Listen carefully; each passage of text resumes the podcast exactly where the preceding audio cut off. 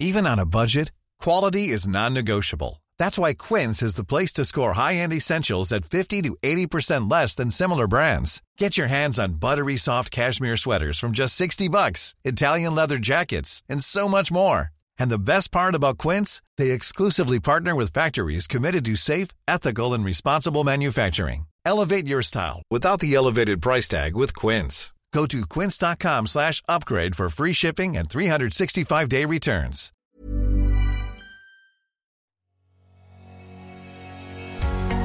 Bonjour et bienvenue sur le podcast Explore Japon, le podcast qui explore le Japon sous toutes ses coutures.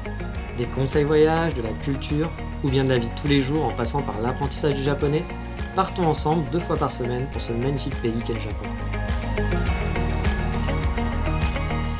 Bonjour à tous, on va faire dans le sujet de fond le truc que personne n'a jamais exploré, du 100% nouveau et inédit. Et oui, on va parler des trains au Japon. Ouais, ok, c'est basique, mais certains d'entre vous ne sont jamais allés au Japon et vont découvrir un nouveau monde, un monde merveilleux de tous les instants. Oui, j'en fais peut-être un peu trop, mais c'est vrai que les trains au Japon, c'est cool. Mais attention, certaines rumeurs existent et j'aimerais les casser un petit peu. On va même commencer par ça. Comme ça, on se débarrasse du négatif tout de suite. Le fameux Ah bah les trains au Japon, ils sont jamais en retard. hein. Combien d'articles sur le fait que la moyenne des retards nationale est de 3 secondes, etc., que le Japon c'est génial, le site pro-Japon et les médias qui copie-collent des infos AFP, alors en fait, bah, c'est totalement faux. C'est faux, faux, faux. Oui, c'est vrai que les Shinkansen, donc les TGV, ont quasiment jamais de retard. Contrairement à chez nous, euh, effectivement, en France, les Shinkansen ici ont des lignes dédiées. Ils ne vont pas partager les voies avec les autres trains, ce qui fait que c'est beaucoup plus efficace. Mais c'est faux aussi, car les trains locaux, par contre, bah, comme partout dans le monde, il y a du retard régulièrement. Bon, c'est pas le niveau de la France, hein, euh, ça vous vous en doutez bien, mais demandez à des gens qui prennent des trains de banlieue pour aller au taf, eh bien, il y a des retards régulièrement, il y a des galères. J'ai déjà vu des lignes totalement fermées pendant toute une journée avec des gens incapables de rentrer chez eux à cause d'un tifo ou autre. Donc, il ne faut pas croire qu'ils ont une baguette magique qui fait qu'il n'y a jamais aucun retard. Et même sans typhon ou autre, là je vais chercher loin, mais parfois il y a des problèmes, et bah votre train il a 20 minutes de retard ou il est annulé, ça arrive. Après, c'est vrai que le train au Japon, c'est quand même bien efficace. Par contre, effectivement, les Shinkansen, là, c'est super efficace et il n'y a pas de retard, mais je reviendrai là-dessus plus tard. Mais reprenons les basiques. Au Japon, c'est pas comme en France où on a la SNCF et la SNCF. Ici, il y a plusieurs compagnies ferroviaires qui se partagent le territoire, mais la plus connue et celle qui a une grosse présence dans le pays, c'est la compagnie JR, comme Junior. Je ne pense pas que ça ait un rapport, mais c'est JR. Non, c'est Japan Railway en fait. Enfin, je crois. Je suis en train de l'inventer, mais je pense que ça va Japan Railway. À mon avis, je pense, voilà, je prends moins de risques en disant Japan Railway que Junior, je pense. Donc JR, vous connaissez sûrement si vous êtes déjà, voilà, si vous avez déjà renseigné un petit peu sur un voyage au Japon, parce que vous avez entendu parler du JR Pass, ce fameux pass de train très pratique pour les touristes. Mais par exemple, sur Tokyo, vous allez prendre un métro de la compagnie JR, puis faire un changement avec une autre compagnie de train, la KQ, et ensuite une autre compagnie. Tout ça peut rester très transparent pour vous au final, car avec une carte de transport de type Pasmo, Suica, Yoka, vous n'aurez pas à vous soucier de tout ça. Sauf peut-être si vous voulez faire des économies, parce que des économies acquis, ça ne vous aidera pas non plus au niveau des trains. Donc si vous voulez faire des économies, parce que parfois, changer de compagnie peut faire monter la note de quelques euros sur le trajet. Oui, j'ai parlé de métro, car ici il y a effectivement des métros, mais on prend souvent le train en ville. À Paris, à part avec le RER, on prend rarement le train pour se déplacer. Mais ici, les lignes de train côtoient les lignes de métro, et on ne fait plus vraiment la différence au final si voilà, si c'est le métro ou si c'est un train, c'est un grand et vaste réseau ferroviaire. Tout est relié et en fait, on ne se pose pas vraiment la question. Et en parlant de grand et vaste, c'est aussi l'une des forces du Japon. En voyage, c'est super pratique de voyager en train. Le réseau est vraiment vaste, on peut aller partout, il y a plein de petites gares qui existent toujours, là où chez nous on va avoir tendance à les fermer. Le réseau est vraiment dense et même sans voiture, on peut se balader quand même dans beaucoup d'endroits et parfois pour pas très cher. Je dis parfois car un trajet de Shinkansen, le TGV japonais, donc, c'est pas donné. Un Tokyo-Kyoto, c'est une centaine d'euros.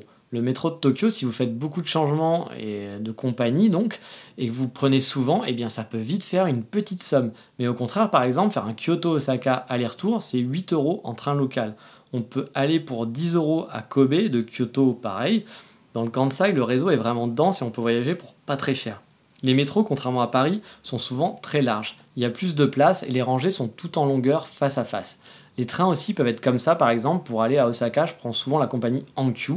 Si vous avez écouté mes précédents podcasts, vous savez qu'il y a trois compagnies qui permettent de faire Kyoto-Osaka, Hankyu, Keihan et la fameuse JR. Eh bien, les trains qui font Osaka-Kyoto avec la Hankyu sont parfois dans la configuration dont je vous ai parlé, c'est-à-dire de longues rangées de chaque côté euh, voilà, du métro et on est face à face. Ou bien plus traditionnel, c'est-à-dire deux sièges de chaque côté, ou parfois des sièges face à face comme dans nos TGV à nous. Et en parlant de sièges, on va rentrer dans la pure magie du Japon. Ici, les sièges peuvent parfois être modulables, c'est-à-dire que parfois, manuellement, voire automatiquement, au terminus, les sièges vont se tourner pour être dans le sens de la marche. C'est toujours marrant à voir la première fois parce qu'on n'est vraiment pas habitué à ça. Mais là où c'est encore plus magique, imaginez vous êtes quatre, vous voulez être ensemble face à face, et eh bien vous pouvez très bien tourner un pack de deux sièges pour le transformer en espace à quatre. Le Japon, c'est le côté pratique avant tout, ils sont les rois pour ça. Ou par exemple, parfois dans les trains, il y a des strapontins qui sont fermés automatiquement et qui sont débloqués quand on n'est pas en heure de pointe. Alors on a l'air un peu d'un con parce qu'on voit les strapontins, on essaye d'ouvrir, ça marche pas et on comprend pas pourquoi. Et euh, bah, je sais pas, vous allez reprendre le train deux heures plus tard et là vous allez voir un mec qui va faire la même chose que vous et là, hop, il peut s'asseoir sur le strapontin. Et au début, on se dit qu'est-ce qui se passe? Est-ce que j'ai pas de force dans les bras? Est-ce que je suis totalement débile? Et en fait, non, c'est juste qu'ils vont être bloqués à certains moments de la journée. Et une autre spécificité japonaise, les wagons pour les filles. Ici, il y a certains wagons qui vont être uniquement pour les filles, les femmes, dans certaines lignes. Ce n'est pas partout et c'est principalement dans les lignes de métro. Vous ne trouvez pas ça dans les Shinkansen par exemple. Bon là, c'est toujours un peu super compliqué de savoir quand le wagon est réservé aux filles ou non, car souvent ils sont réservés à certaines heures de la journée et pas à d'autres. Dans doute, regardez les marquages au sol. Si vous voyez que c'est un wagon réservé aux filles, c'est de toute façon en rose. Alors oui, désolé pour les clichés, pour les féministes qui n'aiment pas les clichés, mais c'est souvent en rose et c'est écrit euh, souvent en anglais.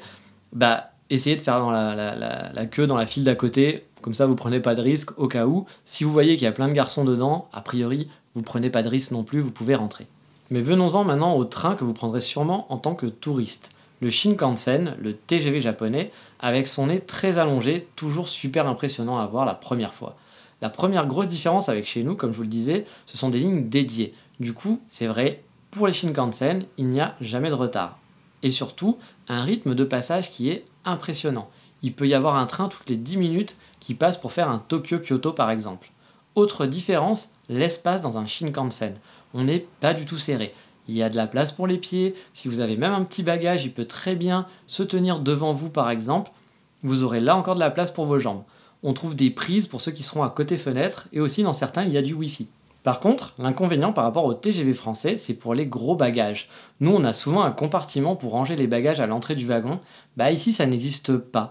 Vous avez un espace derrière les premiers sièges du wagon, mais ce n'est pas vraiment pensé pour stocker plein de grosses valises. En fait, les Japonais voyagent souvent légers. Un conseil, si vous avez une grosse valise, stockez votre valise à plat, pas sur les roues, sinon vous risquez de l'avoir à l'autre bout du wagon à un moment, vu qu'il n'y a rien qui délimite vraiment. Attention, il y a quand même des trains, par exemple, qui partent des aéroports. Par exemple, je pense au train qui fait Osaka-Kyoto. Il y a un train spécial euh, qui permet de relier Osaka à Kyoto, l'aéroport, le KIX bah là, il y a des compartiments quand même, comme chez nous pour les valises, et du coup, j'avoue, c'est bien pratique. Ça, c'est un côté un petit peu qui est pas très pratique quand on est voyageur et qu'on voyage au Japon. On sait jamais trop où mettre sa grosse valise. Mais si vous avez une petite valise, il y a bien sûr un espace au-dessus de la, tête où là, vous pouvez stocker. Mais ça marche que avec les petites valises. Si vous avez une grosse valise ou une valise un peu moyenne, il y a peu de chances qu'elle rentre. Par contre, si vous avez une toute petite, pas de problème, vous pouvez la stocker au-dessus de vous et c'est tranquille. Par contre, comme en France, il y a aussi des classes je n'ai jamais essayé leur première classe. J'ai toujours pris la deuxième car la deuxième est vraiment assez confort. La première classe des Shinkansen, ils appellent ça les green, euh, je sais plus, c'est pas les green cards, mais c'est la green je sais plus quoi, qui est donc le wagon vert. Il y en a quelques-uns qui sont donc des, genres de, de classes un petit peu meilleures et vous allez payer un petit peu plus cher. Chose qu'il faut savoir, dans les Shinkansen, il y a toujours des wagons qui vont être réservés aux gens qui n'ont pas justement réservé de place. Donc si vous avez euh, acheté votre billet à l'avance et vous avez réservé une place, vous allez pouvoir vous asseoir à tel numéro, votre place sera réservée. Mais il y a aussi toujours des wagons qui coûtent un petit peu moins cher parce que le fait de réserver sa place va coûter plus cher. Mais vous pouvez prendre le Shinkansen et rentrer bah, dans un wagon où les places ne sont pas réservées. Donc bah, le premier qui s'assoit à la place, tout simplement.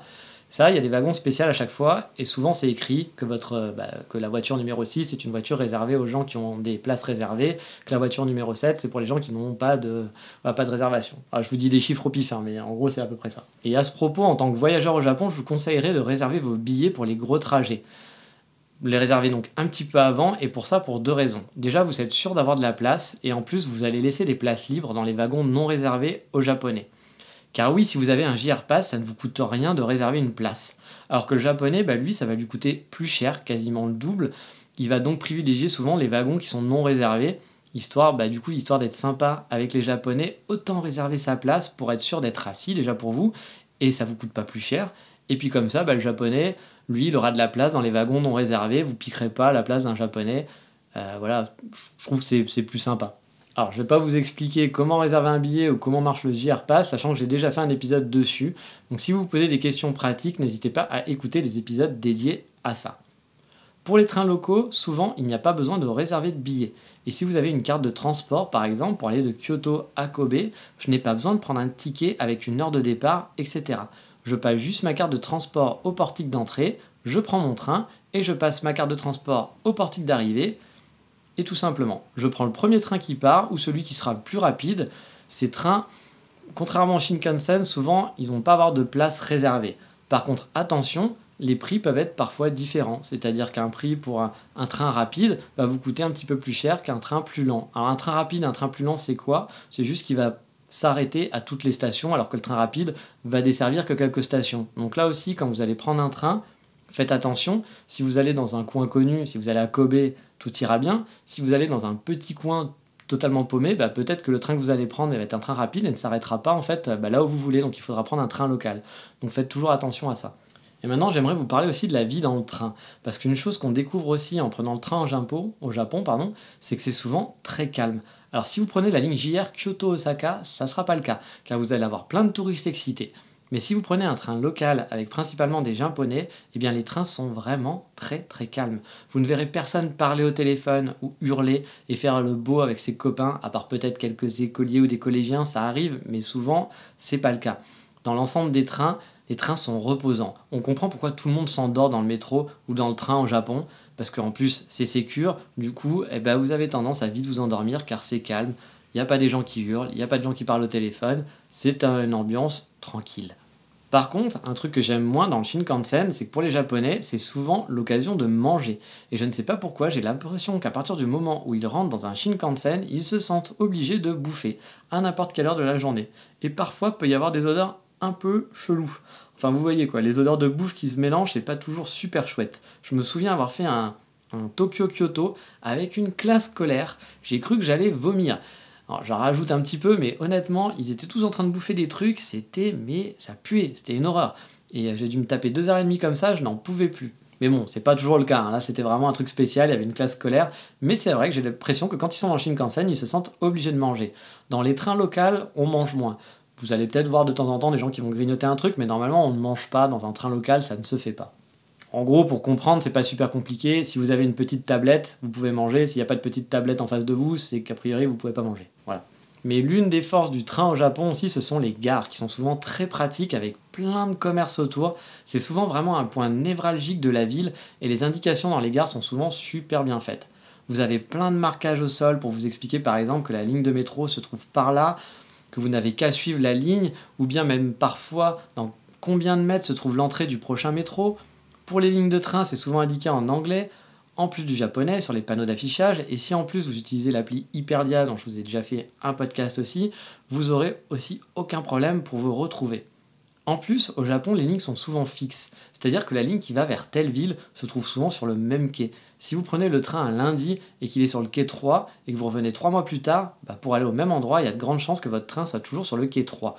Mais bon, vérifiez quand même sur les panneaux d'affichage ou sur Hyperdia qui affichent les quais, sur le site aussi, ce qui est très pratique comme je vous le disais. Et une chose qui va vous marquer aussi par rapport à la France, c'est le personnel. Chez nous, on a de moins en moins de personnel. On fait des économies, du coup, on vire les gens, on se dit que le service, c'est pas grave, qu'il n'y a pas besoin d'avoir quelqu'un si on a un guichet automatique. Et bah, au Japon, c'est pas le cas. On automatise aussi pour faciliter la vie, mais du coup, on garde les gens et on les assigne à d'autres tâches dédiées au service. Vous allez avoir plein de gens sur les quais l'arrivée et le départ d'un train sont toute une chorégraphie réglée au millimètre. Les portiques sont automatiques, mais il y a toujours quelqu'un dans une petite guérite pour vous aider s'il y a un problème ou si vous avez un pass qui ne passe pas par le portique. Par exemple, les JR Pass, vous n'allez pas le biper sur le portique, vous devez le montrer au monsieur dans sa guérite ou à la dame. Et les Japonais ont un sens du service, et c'est toute une histoire, j'en ai déjà parlé, c'est quelque chose que j'adore, et justement c'est un truc qui est quand même agréable au Japon. Bref, vous l'aurez compris, le train au Japon c'est une expérience assez chouette. Moi perso j'adore prendre le train, c'est vraiment super pratique, c'est un moyen de locomotion que je privilégie toujours à l'avion ou bien au bus. Bon, je n'ai pas de permis donc forcément je ne prends pas la voiture, mais la densité du réseau ferré me permet d'explorer facilement sans trop de contraintes et le service est vraiment au rendez-vous. Vous allez sûrement adorer prendre le train au Japon, à part avec des grosses valises, c'est vrai, mais finalement ça reste quand même assez simple, tout est bien indiqué, sauf si vous êtes dans des petites stations vraiment perdues dans une petite ville, mais si vous êtes dans les grandes villes, il n'y a pas d'inquiétude à avoir, tout sera bien écrit, tout sera bien indiqué en anglais, et il y a toujours du personnel au pire pour vous aider, même si leur anglais ne sera pas super balèze, on arrive toujours à s'en sortir Bref, voyager en train, c'est vraiment chouette au Japon. Et pour vous dire même que j'adore ça, par exemple, pour faire des économies, je suis parti à Tokyo, j'avais un entretien d'embauche. Hélas, bah, je vais vous donner quand même des news de cet entretien d'embauche, ça ne s'est pas concrétisé à cause du coronavirus et euh, bah, voilà, qui commençait en fait à ce moment-là. Et bah de, voilà, du côté économique qui semblait un petit peu euh, déjà oppressant à l'époque et qui, bon, là vous le savez, est quand même bien compliqué. Alors je sais pas quand va être, enfin, quand va être diffusé cet épisode puisque je les enregistre à l'avance, mais on sait en ce moment c'est pas simple et ça risque de pas être simple pendant quelques mois, voire peut-être plus d'un point de vue économique, mais espérons que déjà la, la situation sanitaire, quand cet épisode sera, publié, soit loin derrière nous ou au moins soit réglée, je l'espère, on verra bien. Mais voilà, je suis allé passer mon entretien là-bas, ça ne s'est pas bien passé à cause de ça. Enfin, ça aurait pu, mais économiquement, c'était pas possible. Euh, mais du coup, pour y aller, vu que je faisais des petites économies et que le Shinkansen, ce n'est pas donné, j'ai pris un pass de train que JR offre de temps en temps, qui n'est pas le JR Pass, mais qui permet en fait de, bah, pour euh, en gros 20 euros la journée, vous achetez 5 tickets à 20 euros. Euh, c'est sur une période définie, j'en ai déjà parlé dans un ancien podcast. Mais du coup, vous pouvez utiliser que les trains locaux. J'ai donc fait Kyoto, Tokyo en train local. C'est à peu près, ça dépend, les changements que vous faites, etc., comment vous goupillez ça. Mais ça peut vous prendre entre 8h, 9h, 10h pour y aller. Moi, je crois que ça m'a pris 9h porte à porte. Mais franchement, les trains locaux, c'était super chouette. Il y avait des super paysages, une ambiance très calme, très cool. Et même si c'est long, 9 h dans, dans, des trains, j'ai fait 3 ou 4 changements, c'est long. Mais c'est hyper agréable et j'adore les trains au Japon. Et je pense que vous les aimerez aussi. Parce que voilà, moi j'ai jamais eu aucun souci dans les trains au Japon, ça s'est toujours bien passé. Et cette semaine, exceptionnellement, pas de coup de cœur du moment, l'épisode n'est pas trop long, mais euh, voilà, euh, j'avais pas envie d'en préparer spécialement parce que, eh bien, j'avais beaucoup de boulot, il y a beaucoup de choses à faire avec le coronavirus pour essayer de, préparer mon retour, c'est pas très simple à organiser. Encore une fois, hein, là je vous parle maintenant, euh, cet épisode sera peut-être publié quand je serai rentré en France, je n'en sais rien, j'ai pas calculé, mais du coup, pas de, pas de coup de cœur du moment. Mais dans le prochain épisode, on va rester un petit peu dans une partie de la thématique, puisque je vous en ai parlé, par exemple, on ne mange pas trop dans le train hors Shinkansen. Eh bien, je vais vous parler des choses qu'on ne fait pas au Japon, des choses qui ne sont pas à faire, pour vous donner des petits conseils si vous venez en voyage ici et ne pas faire de bévues et ne pas, enfin, que les Japonais ne vous regardent pas bizarrement, ou alors aussi, bah, pour pas que, voilà nous autres, alors moi j'avais bientôt pu être le cas, mais pour que les gens qui habitent ici, vous ne fassiez pas honte pour les gaijins, parce que souvent, bah du coup, le japonais se dit ah bah oui, mais ça c'est un étranger, il sait pas faire, voilà, il respecte pas les règles, alors que nous on essaye de les respecter parce qu'on vit dans le pays, donc c'est toujours bien de faire un petit effort, mais ça on en parlera dans le prochain épisode, j'en parlerai longuement, mais je vous dis à bientôt pour le prochain épisode. Ciao, bye bye,